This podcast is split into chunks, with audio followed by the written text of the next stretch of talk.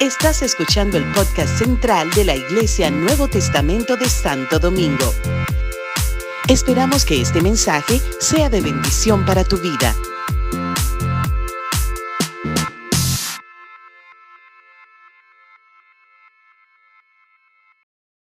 Me siento muy honrada de la oportunidad de estar hoy aquí para hablarles de un tema maravilloso, un tema que el Señor me ha encendido en mi corazón y quiero transmitirle ese fuego a ustedes. A ver, a ver qué, qué tal, qué, qué tan buenas mechas son ustedes. Vamos a ver. Vamos a ver. Yo soy Marisol Acosta para los visitantes. Bienvenidos los que no habían venido. Esta es su casa. Si ustedes no tienen una casa donde congregarse, aquí, aquí los recibimos con amor. ¿Sí? Así que ya ustedes saben, esta es su casa. Mis amados, como ya han dicho mis hermanos, con esa dirección preciosa de mi Germán y de mi Merlin, con, con Máximo, un líder que amo, admiro, respeto y por el cual oro. Deben orar siempre por los líderes, hermanos, porque esto no es fácil. Gloria a Dios. Es en la fuerza de Dios que se hace todo. Y con les hablaron ya de, de, este programa y ustedes conocen el programa y yo espero en Dios que todos estemos involucrados en el programa. Yo espero que todos los que estamos aquí, los únicos que están libres de culpa aquí son los visitantes. ¿verdad? Porque son visitantes, no podemos forzar tanto de que, que ellos también estén full en esto. Pero ustedes, mis hermanos, deben estar todos en esto, porque esto ha sido glorioso. Wow, el Señor ha hablado a mi corazón y ustedes que están en su casa, los que tienen sus excusas está bien, pero los que no, guilladitos ahí, no importa, pónganse en esto también. Porque, señores, el Señor está hablando alto y fuerte. Wow, el Señor nos está hablando tanto. Yo no sé a ustedes, pero a mí, a mí me está hablando que me despierta de noche para hablarme. O sea, es impresionante cómo el Señor nos está moviendo a una nueva dimensión que no nos, yo no me lo esperaba. Yo no me lo esperaba, pero es tiempo, señores, es tiempo. Es tiempo. Los campos están verdes. Los campos están verdes y es tiempo. Entonces yo les voy a hablar de las herramientas. ¡Wow! Las herramientas. Importantes las herramientas. Las usamos a cada rato y no como que uno no reflexiona la importancia de las herramientas. Son importantes. Dime tú, Yancy, que trabajas en cosas ¿verdad? eléctricas, mecánicas, y tú usas muchas herramientas y facilitan tu vida y las necesitas, ¿verdad? Para poder hacer un buen trabajo. Son importantísimas. Entonces, ¿qué es una herramienta? Señores, somos un solo cuerpo y un solo espíritu. ¿Ustedes sabían eso? Porque ayer nuestra amada hermana eh, Janel Hugo dirigió el matutino, ya lo dirige los sábados por intercesión. Y ella dio la definición de herramienta que ya yo había tenido, la que más me gustó, porque hay muchas definiciones, pero todas más o menos lo mismo. Pero como uno lo busca del sentido espiritual también, pues entonces esa me fascinó. Y ella la dio ayer y yo dije, Señor, pero es un solo espíritu. Es increíble. Vamos con la primera diapositiva para que vean ahí. Una herramienta es un objeto elaborado que sirve como extensión del cuerpo de quien lo usa para permitir o facilitar una tarea que sin ella no se podría realizar o sería muy difícil por falta de fuerza, movilidad, dimensiones, etc. Yo sé que todos ustedes saben qué fue lo que me mató a mí de esa definición extensión del cuerpo de quien lo usa. Aleluya. Gloria al Dios del cielo. Y nosotros somos la extensión del cuerpo de quién. Wow, pero tan buen estudiante estos muchachos. De Cristo. Somos la extensión del cuerpo de Cristo. Y amados, aquí estamos. Vamos a seguir, no vamos a darle adelanto a nadie. Entonces nosotros eh, pasamos, como bien dijo eh, nuestro hermano Germán, por eh, el alfarero, una jornada espiritual maravillosa de ayuno con el ayuno de Daniel. Y ahí vimos al alfarero. Y bueno, lo vimos más profundo. Nosotros, para los visitantes y para los que nos ven, que quizá no nos conozcan como congregación, nuestro pastor es alfarero de profesión. Y nuestro pastor conoce todo de la alfarería, ama con pasión la alfarería. Nuestro pastor es un apasionado de Cristo y lógicamente aplica eh, lo que es el alfarero, lo que es el barro, la arcilla, la rueda, todo esto a la vida cristiana. Y nos metimos con el alfarero. Y el alfarero usa herramientas importantes. Sí, usa herramientas para poder darle forma a estas vasijas hermosas. Vamos con la siguiente. Ahí vemos herramientas que usa el alfarero, el torno rueda, alambre o hilo para cortar y separar el barro, esponja para limpiar las impurezas del barro, utensilios de rayado y raspado, entre otras muchas. Hay muchas más, pero una muestra, ¿verdad? De que se necesitan eh, herramientas para, para el trabajo, ¿verdad? Para hacer un trabajo de calidad, un trabajo bien hecho. Entonces nuestro Señor que está en el cielo, nuestro alfarero divino, también usa herramientas, ¿verdad? Usa herramientas como extensión de Él aquí en la tierra, porque, ¿verdad? Él está allá, pero nosotros estamos aquí. Entonces vamos a ver quién, ustedes ven ahí, por ejemplo, bueno, aquí ya me lo pusieron. Bueno, la principal herramienta de Dios somos nosotros. Soy yo, eres tú. Esa es la principal herramienta de Dios. Cuando estábamos viendo la diapositiva del alfarero, vimos, pues me la ponen de nuevo, la dos, la, la tres, por favor. Vimos, ahí que ustedes ven, ¿cuál es la herramienta principal del, alfarero? Las manos son parte de su cuerpo y sí son una herramienta muy buena, pero la herramienta externa que él usa más es la rueda. Ahí se nota, es una herramienta principal, vamos a decir, para él. Porque con esto le da forma a la vasija, ¿verdad? Entonces, esa es la herramienta principal. La siguiente. Entonces, ahí, Dios tiene una herramienta principal aquí en la tierra. Somos nosotros. Somos nosotros. Y miren, esta jornada hemos aprendido. Y el martes pasado tuvimos un Zoom maravilloso. ¿Quién participó en el Zoom del martes pasado? Ahí están. Ay Dios, pero, pero, levanten la mano, señor, no me asusten. Ustedes no están participando en los Zooms. Y en la casa, digan algo ahí en el chat, por favor, porque me estoy nerviosa ahora mismo. Señores, vean los Zoom. Pues miren, en ese Zoom, eso fue magistral, maravilloso. Eso vino del cielo, mis hermanos. Y el pastor Ronnie nos habló a nosotros de muchas cosas importantes, pero hubieron dos cosas que a mí, a mí me impresionaron. De esas dos cosas le voy a compartir una porque la otra no viene al caso en este momento. Y fue que él dijo que nosotros veíamos a Moisés, a Isaías, a Elías, que veíamos a Jeremías, que veíamos a Eliseo como los grandes personajes que Dios usó en el pasado para hablarle verdad a los hombres. Pues sepan que él nos dijo que el personaje hoy somos nosotros.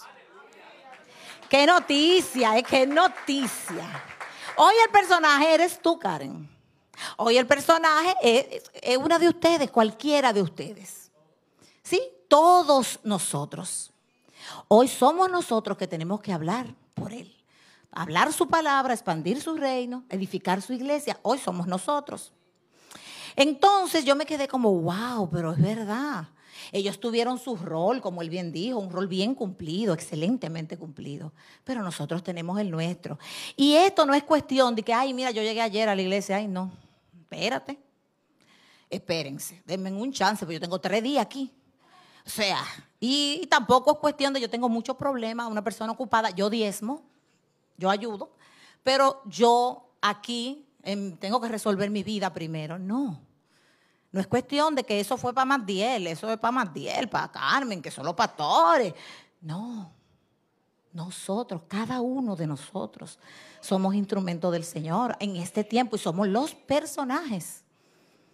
Cada uno de nosotros. Y si no es así, vámonos a la siguiente diapositiva y vamos a ver ahí lo que pasó. Vamos a ver. Eso no, ¿eh? La anterior. Ay, no, déjenlo atrás, perdón, es que está abajo. Excúsenme, mis hermanos hermosos. Miren, hermanos, ahí tenemos en Hechos 9:15. El Señor le dijo, ve, porque instrumento escogido me es este. ¿Cómo fue que le dijo? Para llevar mi nombre en presencia de los gentiles y de reyes y de los hijos de Israel. Wow, casi nada. Va todo el mundo. Ahí lo mencionó a todo el mundo porque lo dijo de Israel y los gentiles eran todos los demás. Y los reyes, ya ustedes saben. Y eso adivina a quién se lo dijeron. Eso es de Pablo. De Pablo, señores. Pablo. Señores, ustedes saben la historia de Pablo. El hijo mío que está aquí frente a mí hizo una prédica y dijo, señores, Pablo era malo. Y a mí me quedó eso como en la mente. Cada vez que yo pienso en Pablo, digo, wow, era malo. Pablo perseguía a los cristianos para matarlos, lo, torturaban, los perseguía, los buscaba. Inclusive, cuando Pablo tuvo su encuentro con el Señor, Pablo iba hacia Damasco a buscar cristianos para traerlos prisioneros, señores. A eso era que él iba. Y se le apareció Cristo y cambió todo. Gloria a Dios. Y se le apareció Cristo, que ya tú conoces a Cristo, que ya tú tienes a Cristo, y cambió todo. Y eso se lo dijeron a Ananías cuando lo mandaron a devolverle la vista porque lo dejó ciego. Le cambió el nombre. Era Saulo. Lo transformó. Y eso fue inmediatamente, el Señor se le presentó. ¿Y qué dijo? Instrumento escogido me es este. O sea que tú no tienes excusa. Tú nunca has perseguido que yo sepa a los cristianos. Es más, yo creo que aquí no hay nadie que haya matado a nadie. Si alguien lo hizo, yo sé que no fue porque era cristiano. Y estamos aquí porque todos somos redimidos y todos somos salvos ya. Nada más hay que arrepentirse. O sea que si tú pensabas que tú no tenías la calidad para ser instrumento de Dios aquí en la tierra, muy equivocado. Muy equivocado porque la tenemos. Entonces, hay requisitos para que Dios nos use como instrumento de su reino, porque tampoco ve que a todo el que anda loco por ahí, Dios lo está usando, ¿verdad? Tiene que haber elementos. Vamos a la siguiente. Entonces, aquí tenemos, tenemos tres cosas que esa nos la dio el pastor Moisés en un Zoom. Ahí estaban, estaban ahí. Yo espero que estuvieran en ese Zoom. ahí tenemos arrepentirnos y convertirnos, ser bautizados y obedecer a Dios tenemos aquí eh, un, un versículo donde dice, Pedro les dijo, arrepentíos y bautícese cada uno de vosotros en el nombre de Jesucristo para perdón de los pecados y recibiréis el don del Espíritu Santo. Porque para vosotros es la promesa y para vuestros hijos y para todos los que están lejos, para cuantos el Señor nuestro Dios llamare. Y yo pude haber dejado eso en el versículo 38 porque ahí habla de los dos primeros puntos que yo puse como requisitos. Creer, arrepentirnos, convertirnos y ser bautizados. Ahí lo dice, arrepentíos y bautícese. Pero el siguiente me cautivó el corazón, hermanos, porque ahí dice, porque para vosotros es la promesa. O sea, ahí dice que para algunos de nosotros es la promesa, ¿verdad? Para unos pocos, así es que dice. No dice así. ¿Y qué dice? Para todos nosotros. Pero no se queda ahí. Dice que para nuestras generaciones, porque dice para vuestros hijos. O sea que si tú estás pasando por un hijo que está rebelde, un hijo que tiene un problema, que no se está congregando, Señor, esa promesa es para todos nosotros. Ore ahí, de rodilla y de ejemplo, de amor, y usted va a ver cómo ese muchacho llega aquí, sí o sí, porque es que es una promesa, es una promesa de nuestro Señor. Aleluya. Aleluya. Y también me gustó que dice, y para todos los que están lejos.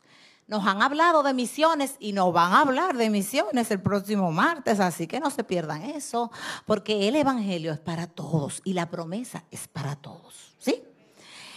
En Juan 14, 23 vemos, le contestó Jesús, el que me ama obedecerá mi palabra y mi Padre lo amará y haremos nuestra morada en él. Y me pasó lo mismo con ese versículo, tuve que tomar ese. Porque eso de que Jesús y el Padre y el Espíritu Santo hagan morada en mí, qué inmerecido, hermano. ¿Y qué requisito hay obedecer? Obedecer. Obedecer a Dios. Qué maravilla. Gloria a su nombre, santo y perfecto. Gloria a su nombre, santo y perfecto. Entonces ya tenemos claro que nosotros somos su principal herramienta, ¿verdad? Pero hay otras herramientas. Hay otras herramientas que son importantes. Porque como vasijas de nuestro Señor, Él también nos llena y nos da herramientas a nosotros para nosotros poder seguir expandiendo su reino. Claro que sí. Él nos ha llamado a que tengamos comunión con Él y con otros creyentes, pero también nos ha llamado a darle vida a este mundo a través del servicio cristiano. La siguiente. Efesios 2.10 dice, porque somos hechura suya, creados en Cristo Jesús para buenas obras, las cuales Dios preparó de antemano para que anduviésemos en ella. somos llamados a buenas obras. Para hacer esas buenas obras necesitamos herramientas. ¿sí? Para el servicio necesitamos herramientas. Estas buenas obras son el servicio a los demás, el ayudar a mi hermano, pero también el expandir su reino. ¿sí? Esto se hace en la iglesia y se hace a través de la iglesia. Y es importante que estemos conscientes de del papel de la iglesia en esto. Porque mucha gente, inclusive amigos míos, no, yo creo en Dios, yo tengo una relación, pero yo no voy a la iglesia. Error de errores, hermanos. Hermano, congregarse es obligatorio, eso no es un deseo, eso es que si usted quiere, que si a mí me gusta, que si está chévere la gente. Miren, hay que congregarse, porque a través de la iglesia es que Dios expande su reino. Es así de simple y de sencillo. Eso no es que no hay que darle como mucha mente y darle muchas vueltas y filosofar y yo no necesito una iglesia porque yo lo creo, creo en él. Ay, por favor, todos necesitamos congregarnos y esto no se trata de individualismo. Porque Dios sí trata con cada uno de nosotros, pero Dios nos usa a todos para su servicio. Y eso viene, eso vamos a hablar ahorita un poquito más tarde. Entonces, aquí tenemos eh, hacer esta tarea, ¿verdad? Tenemos esa tarea, tenemos que hacer buenas obras, tenemos que expandir el reino de los cielos, tenemos que, eh, el Evangelio tiene que llegar a cada pueblo, nación y lengua, perfecto. Entonces, ¿qué necesitamos? Necesitamos herramientas que nos ayuden a eso. Eh, nosotros estamos dotados de destrezas, de habilidades que el Señor nos ha dado. El Señor nos hizo a su imagen y semejanza. Y muchas veces yo me he encontrado con muchos cristianos que entienden que el rol de cristiano debe hacerse con las fuerzas propias de uno, con las habilidades de uno. Y no es así. El Señor es nuestro creador y el Señor sabe que a pesar de que nos, nos dotó de habilidades, nosotros tenemos limitaciones humanas. Tenemos limitaciones humanas muchísimas. Entonces el Señor, conociendo esa humanidad, porque somos su hechura, nos hizo Él.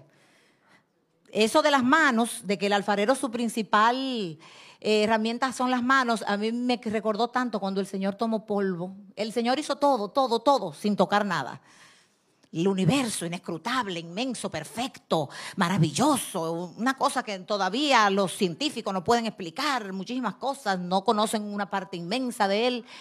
Eso lo hizo él, su palabra. Pero a nosotros tomó polvo. Ese alfarero hermoso que amamos, gloria a su nombre, aleluya. Aleluya. Entonces, aquí tenemos en Efesios 4, 7, 8. Miren, cuando a mí me dieron el tema, me dieron el versículo 8 de Efesios, pero en esta ocasión decidí ponerlo los dos, 7 y 8. Les explico por qué. Aquí dice, pero a cada uno de nosotros fue dada la gracia conforme a la medida del don de Cristo. Por lo cual dice, subiendo a lo alto, llevó cautiva la cautividad y dio dones a los hombres.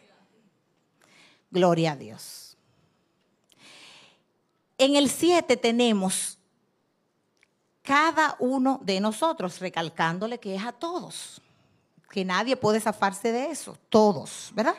Pero lo que más me maravilla es que dice que la gracia fue dada conforme a la medida del don de Cristo. Hermano, ¿y cuál es esa medida? ¿Tiene medida el don de Cristo? ¡Wow! ¿Pero cuánto? O sea, nos dieron la gracia con la misma medida que a Cristo. Por eso es increíble. Y no usamos, yo creo que, señores, vamos a revisarnos. Nada, yo creo, bueno, poco. Usamos, pero no, no así, no ese potencial que tenemos ahí. Entonces vemos ahí que dio dones a los hombres. La siguiente. ¿Qué son los dones espirituales? Esos dones que el Señor nos dio. ¿Qué son? Miren, los dones espirituales son habilidades especiales y subrayado y resaltado sobrenaturales. Característica innata de los dones espirituales. Dios los regala a sus hijos para el crecimiento y la edificación de su iglesia. Y eso es algo más que un concepto teológico y teórico, señores. Es una verdad poderosa que hace la diferencia de un servicio común y un servicio sobrenatural. Una diferencia del cielo a la tierra, ya que son las herramientas que Dios nos ha provisto para llevar a cabo un ministerio eficiente y poderoso en su iglesia y a través de su iglesia. Y les digo algo, hay muchos talentos y no se pueden confundir con dones espirituales. Los talentos son también destrezas, habilidades, Dios las da, pero no se usan para su gloria. Por ejemplo, a mí me fascina Luis Miguel como canta, talento terrible, o sea, canciones románticas, ese hombre es uno de mis cantantes favoritos y tiene una voz, pero su talento no es usado para la gloria de Dios. Y está bien, pero los dones espirituales son usados para la gloria de Dios. Que no se nos olvide nunca que si el Señor nos hace portador de un don, no es para glorificarnos a nosotros mismos. Eso es sumamente importante, sumamente importante. Debemos usarlo para bendecirnos los unos a los otros y en la expansión del reino de Dios aquí en la tierra. Pero no para nuestra propia gloria, para nuestra propia honra. Hay identificados, eso nos lo compartió el pastor Esdras un jueves, el jueves antepasado hay identificados unos 125 dones. Yo me quedé como, wow, 125. Santísimo Señor, perdón. Yo, tú sabes, yo así, oh, gloria a tu nombre, Padre. No me sorprende, pero sí me sorprendió. Pues yo no sabía que eran tantos. Eh, no podemos en este momento hacer, ¿verdad?, un inventario de todos esos dones. Yo puse una muestra de los dones que están en la asignación 4 para los que están haciendo la tarea. Yo hice todas mis tareas, señores. La número 6 de una vez. Así que yo hice todo, así que cualquier duda en tareas, pregúntenme, que, yo les ayudo. La siguiente diapositiva. Ahí tenemos dones. Miren, hay lenguas, profecía, pastorado, enseñanza, discernimiento. Ahí tenemos dones. Tenemos dones, ahí hay 24, ¿verdad? Porque para que no se viera tan cargado puse 24. Casi en esa chiquita no se ve tanto, pero ahí hay 24. Entonces, ¿Cómo yo identifico eso? Porque está bien, Marisol, tú hablas bonito, ay, sí, los dones, ay, los dones, qué bien, pero yo qué sé. Yo no sé si tengo dones, yo, no sé cuáles son. La siguiente. ¿Cómo identifico mis dones? Para todo hay herramientas, hermanos. Para todo. Primero, sabiendo que son los dones, instruyéndonos, hermanos, leyendo del tema. Usted lee qué son los dones, cuáles son, para qué sirven. Bueno, hoy ustedes van a tener esa, esa uno está hecha hoy, porque hoy vamos a ver todo eso. En la número uno, pónganle ahí un cotejo de listo. Eso lo van a saber hoy. La dos, orando a Dios para que nos revele nuestros dones. La oración, la llave maestra. Aquí hicimos un taller de la oración, ¿se acuerdan? Dos, eh, parte uno y parte dos. Nuestra amada Janet Lugo fue una de las líderes que dio ese, ese taller. Y la oración es la vía directa con Dios, mis hermanos, orando, orando. Usted ora. Específicamente, Señor, yo quiero que tú me reveles mis dones. Yo quiero servirte aquí en tu casa. Yo necesito ver cuáles son mis dones. Entonces es una de las herramientas. Tres, usando herramientas que nos ayuden a identificarla, valga la redundancia. ¿Cuáles? Por ejemplo, señores, pero aquí el jueves antepasado nosotros nos dieron un cuestionario de 110 preguntas relacionadas a 25 dones y estábamos nosotros ahí como los niños, nunca, siempre, a veces, Y no sabíamos el gancho, hermano, eran palodones la cosa, pero uno fue, yo fui sincera porque a Dios no se le engaña. Yo saqué cerito en alguno, pero un cerito así, mis hermanos.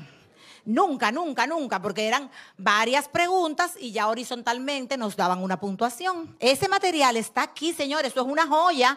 El que no lo tenga, pídalo allá en sus casas, pídalo que se lo mandamos por internet, si no hay problema, se lo mandamos por correo electrónico, usted lo imprime y lo llena. Es una herramienta maravillosa porque yo identifiqué dones en mí que yo no sabía.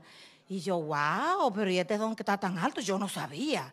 Y los ceritos, ustedes ven. Yo en lengua cerito, porque no voy a hablar mentira, ni hablo en lengua, ni interpreto lengua, porque la verdad, en pobreza cerito casi. Yo creo que un uno, eh, perdón, no, vamos a trabajar las áreas, hermano. Vamos a trabajar las áreas. Entonces, hagan eso, esas son herramientas. También la asignación 4 nos hace una pregunta y dice el don. Entonces ahí ustedes van viendo, profecía y te hace una pregunta y tú, sí, me ha pasado muy pocas veces o nunca. y ahí vemos, ¿sí? Y ahí vamos identificando. Pero es importante, importante identificarlos. Involucrarme en diferentes ministerios de la iglesia. Eso, miren, eso es maravilloso. Porque miren, ahí está, por ejemplo, el ministerio infantil. ¿Y quién sabe si usted tiene el don de ser maestro, de la enseñanza? Y usted, bueno, aquí hay ministerio, ahí está, los sugieres, los servidores. Y si usted tiene ese don de servicio, señores, y no es, ay no, porque yo estoy esperando que me llamen. Ah, no. ¿Cómo yo voy a ir ofrecida? Y que, ay, yo quiero participar. No, vaya, hermano, esto es Cristo, esto no es más Diel, esto no es Carmen, esto no es Máximo. Esto es Jesús. No se trata de nosotros. Ay, no, porque Marisol a mí nunca me ha dicho que participe en nada del MUDE. Ah, amiga, yo soy de carne y de hueso, perdón. Pero es a Cristo que le servimos. Usted viene y me dice, manita, yo quiero ayudar. Yo quiero hacer algo cuando hagan algo de MUDE. Amén. Porque esto es de todos y para todos. Y lo más importante es que lo hacemos para Cristo. Así que no se dejen distraer de estupideces que Satanás pone en nuestro camino para entorpecernos, para llegar a la perfecta estatura de Cristo. Porque esos son tonterías, tropiezos, para que nos sintamos, ah, no, porque yo, porque a mí en la iglesia no me llaman. Amigo, mire Cristo que lo está llamando. Vaya, vaya. Vaya, y yo no le digo, yo llamo a mis hermanas, sobre todo a las mujeres, y, debemos hacerlo. Pero lo que le quiero decir es que si usted se siente en una situación, yo me siento que no me buscan, que no me... Pues acérquese a nosotros. Estamos aquí todos. Y no tiene que ser un líder a cualquier hermano de aquí. Sí. Amén. Vamos con el quinto. Eh, no, no, no. Estamos en en, para atrás. No, no, para adelante entonces. Ahí mismo, gloria a Dios. Eh, confirmación de otros hermanos de la fe que ven ese don en mí. Es así, hermanos. Hay hermanos maduros de la fe que te dicen, mira, tú tienes tal don. Yo he notado en ti tal gracia, yo he notado en ti tal cosa, tal habilidad que viene de Dios. Así que si un hermano le dice algo así, escúchelo. Escúchelo y póngale atención porque puede por ahí venir su don. Y seis, determinar lo que me apasiona. Las que me conocen y los que me conocen saben que a mí me fascina ayudar, servir. Yo, dijeron sí por ahí. Yo, a mí, póngame a barrer, póngame a, a limpiar, no importa lo que usted me ponga, yo ayudo. Me gusta ayudar. Eh, mi esposo y mis hijos me relajan de que si una gente en la calle me pregunta una dirección, yo quiero llevarlo. No darle la dirección, no como llevarlo. Ven, ven, para que no te pierdes aquí, mira tú. Porque me gusta ayudar a los demás, aquí en la iglesia y fuera de la iglesia. Y no lo digo para vanagloriarme, no. Porque nada somos. Pero dándole un ejemplo que usted sabe lo que a usted le apasiona. Usted sabe. Entonces, cuando usted sabe eso, usted dice, bueno, por aquí puede haber un don. Yo pertenezco al Ministerio de Servicio al Ministerio de Ujieres de uh, muchísimos años, al Ministerio de Acción Social. A mí nadie me llamó. Yo, ay, mira, Acción Social, Julia, Jesús. Eh, eh, vamos, vamos, vamos a buscar, a ayudar, a ayudar a los hermanos. Que O sea, a mí nadie me dijo, Marisol Acosta se le solicita en el Ministerio de Acción Social. ¿Podría usted, por favor, ayudarnos? no, yo fui allá. Yo vi. Y ahí estoy, ayudando, ayudando. Los líderes son Jesús y Julia, que hacen un trabajo maravilloso. Pero hay que ayudar. Y usted lo que le apasiona, por ahí usted puede buscar, ¿sí? Que no sea el dembow, hermano. Bueno, tal vez tiene una cosa en la adoración y hay que cambiarle el ritmo. No, no, no, mentira. Ustedes saben a lo que me refiero. Entonces, ya nosotros sabemos qué son los dones, cuáles, vimos dones, ¿verdad? Ya tenemos la idea clara y sabemos cómo identificarlos. Entonces, ahora vamos a ver para qué sirven. O sea, ya está bien, yo sé qué son, yo sé cuáles son, yo sé cómo identificarlos. El siguiente, entonces, el siguiente slide. ¿Para qué sirven los dones espirituales? Entonces, ahí dice, Dios da los dones a sus hijos para capacitarlos a trabajar juntos para el crecimiento de la iglesia. Nada de, ay, Dios da los dones para que usted sea feliz y usted haga su vida ahí maravillosa y mágica. No. No, para que trabajemos juntos para el crecimiento de la iglesia. Deben usarse con unidad de propósito por el bien común. Repito, como ahorita no es para glorificarme yo, es para glorificar a Cristo.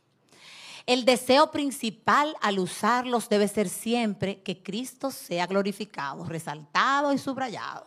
Eso es innegociable.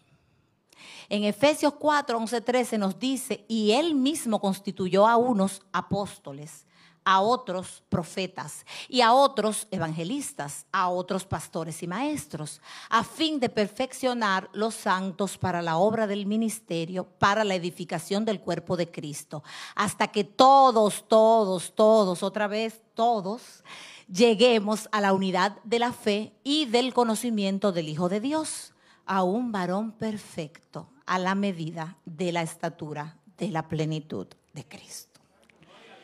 Difícil, pero podemos porque Él nos lo está poniendo ahí. La palabra de Dios no se equivoca, hermanos. Entonces la iglesia es, señores, un solo cuerpo con muchos miembros. Cuando hay uno que no está funcionando bien, los demás sufren.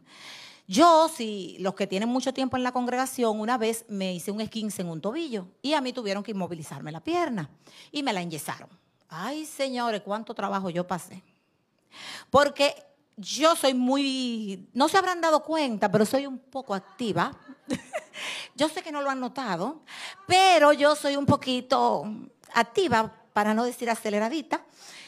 Y yo soy, eh, tengo que hacer y tengo que deshacer. Y yo me sentía torpe con esa pierna, con ese yeso, y que no podía estar embromando mucho porque estaba inmovilizada, precisamente para que no se dañara, ¿verdad? Y eso era un quilladito, no fue que se me rompió nada, un quilladito. Y yo estaba yo trabajo que mi oficina queda en un segundo piso, no hay ascensor porque es de dos pisos. Para subir eso era un show ahí con, eh, para yo subir media hora y así. Señores, y así mismo cojea y sufre la iglesia cuando uno de sus miembros no está dando lo que tiene que dar, cuando uno de sus miembros está en otro espíritu, en otro sentir. Es así de simple.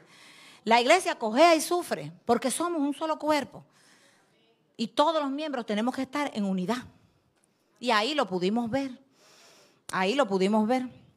Dios nos capacita a nosotros para usar sus dones aquí, en la iglesia y a través de nuestra iglesia. Acuérdense de eso. Entonces, hermanos, ya sabemos qué son los dones, sabemos identificarlos, sabemos cuáles son, para qué sirven. Entonces, no, eh, les pregunto, les pregunto, ¿cómo debemos usarlos? ¿Cómo? Vamos a verlo en el siguiente slide. ¿Cómo debemos usar los dones? Miren, es muy interesante que los capítulos que hablan de los dones resaltan el amor y la unidad. El amor y la unidad. Eso es lo que resaltan. El amor y la unidad. Entonces, los dones deben de usarse con amor y, como dijimos, en la unidad de la iglesia. Ahí tenemos Primera de Corintios 13, 1, 3, que yo sé que todos ustedes han leído esa palabra tan hermosa y sé que la conocen. Inclusive hay una canción de José Luis Perales, oiganla, qué bella, Amor sin límites, está inspirada en eso. Está inspirada en esa palabra, en ese capítulo de la Biblia. Si yo hablase lenguas humanas y angélicas y no tengo amor, Señor, lenguas humanas y angélicas, eso es un don, el don de lenguas.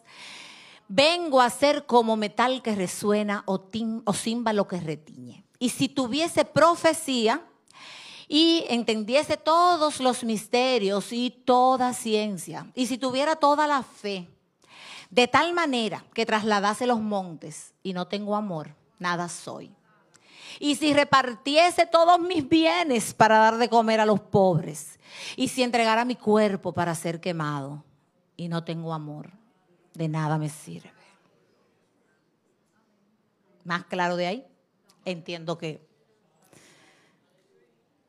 amor y unidad, hermanos. Amor y unidad. Y como dijimos en un Zoom de Mudé, maravilloso, amarnos con nuestros defectos. Y ese versículo, ese capítulo de Corintios, señores, se escribió por conflictos en la iglesia mucha gente lo toma a nivel personal, a mi esposo, a mi hijo. Eh, exacto. Ah, no, para la boda se usan, ay, me, wow. Gloria a Dios, está bien, eso está bien, usar la palabra de Dios en todo y aplicarla a todo, yo lo veo bien. Pero no nos vayamos tampoco del contexto. Aquí en la iglesia usted tiene que amar a ese hermano que la desespera. Ay, me desespera, pero tiene que amarlo así, el paquete completo, como vino.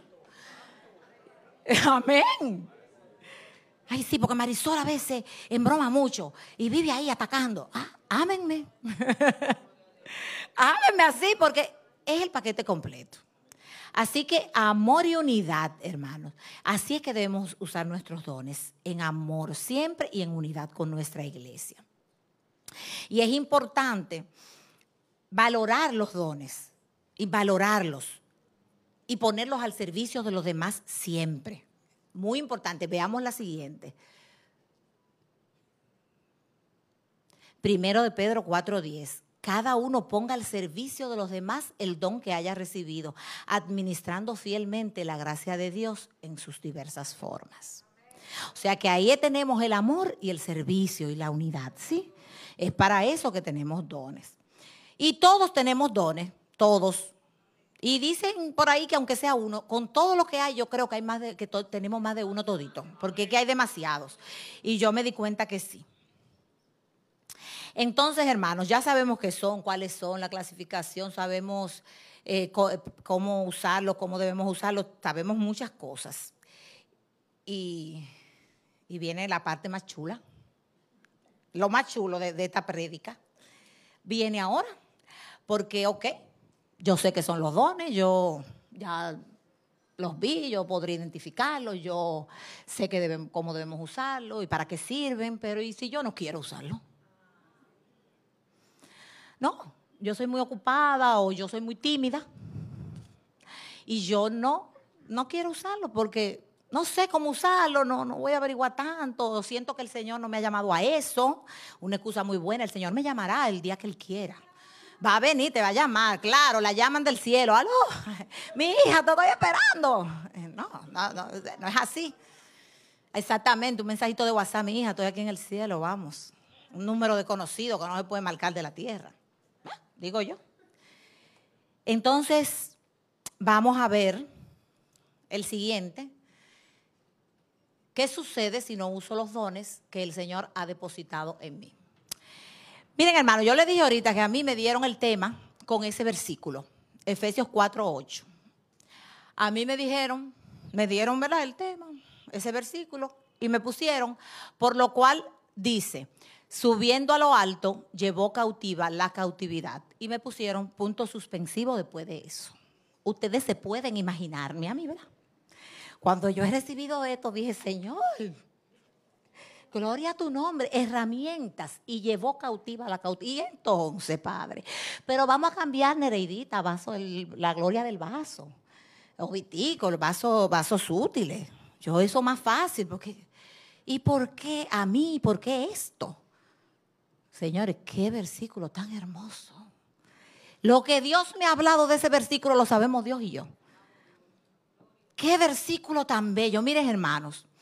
Efesios 4:8 nos dice, por lo cual dice, subiendo a lo alto, llevó cautiva la cautividad y dio dones a los hombres.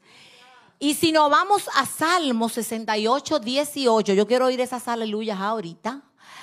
En el 18 parte A dice, subiste a lo alto, cautivaste la cautividad, tomaste dones para los hombres.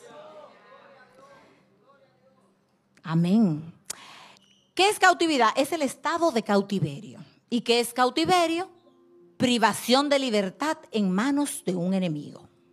Solo dijo la RAE, la Real Academia Española. Lo que más saben de español se supone. O sea que eso es verdad. Entonces, mis amados, vemos que Pablo hace una analogía con el Salmo 68, 18. Ese salmo es un salmo de victoria que compuso David luego de la conquista de los jebuseos. Lo que viene los jueves saben, porque esa clase se dio en este lugar un jueves con el pastor Matiel. Entonces, cuando el Todopoderoso venció a través del ejército de Israel, a través de David y sus hombres, venció a los jebuseos y ascendieron al monte de Sión, ahí viene la analogía de Pablo. El rey no solamente se llevó el botín, sino que se llevó prisioneros. Gloria a Dios. Se llevó prisioneros, ¿verdad? De manera que este salvo trata de los enemigos que fueron hechos eh, cautivos por David. Entonces, Pablo presenta a Jesús mientras regresa de su batalla en la tierra para volver a la gloria de su ciudad celestial, con los trofeos de su victoria. no solo lleva cautivos a sus prisioneros, hermanos, sino que además libera a aquellos que habían sido prisioneros por el enemigo. Estos que habían gobernado el mundo ahora habían sido vencidos y llevados cautivos en procesión triunfal como señal de la destrucción. Estamos hablando del maligno, estamos hablando del pecado, estamos hablando de la muerte.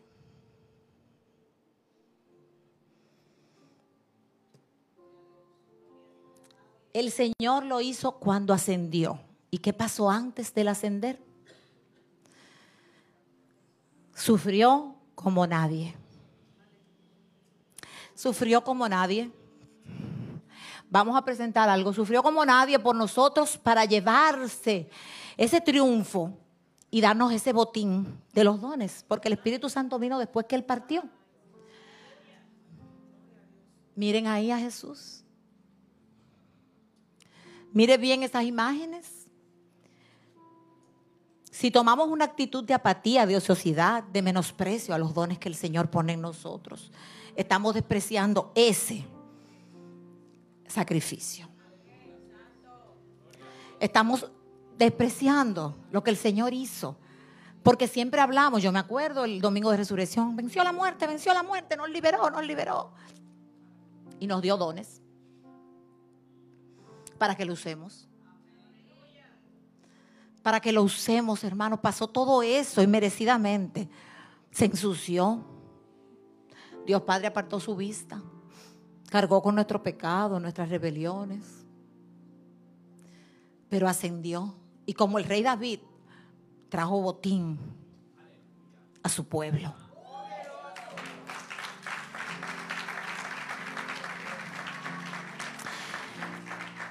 La siguiente Pueden prender las luces, la siguiente. Ay, eso está chiquitico. Bueno, allí, ahí se ve mejor.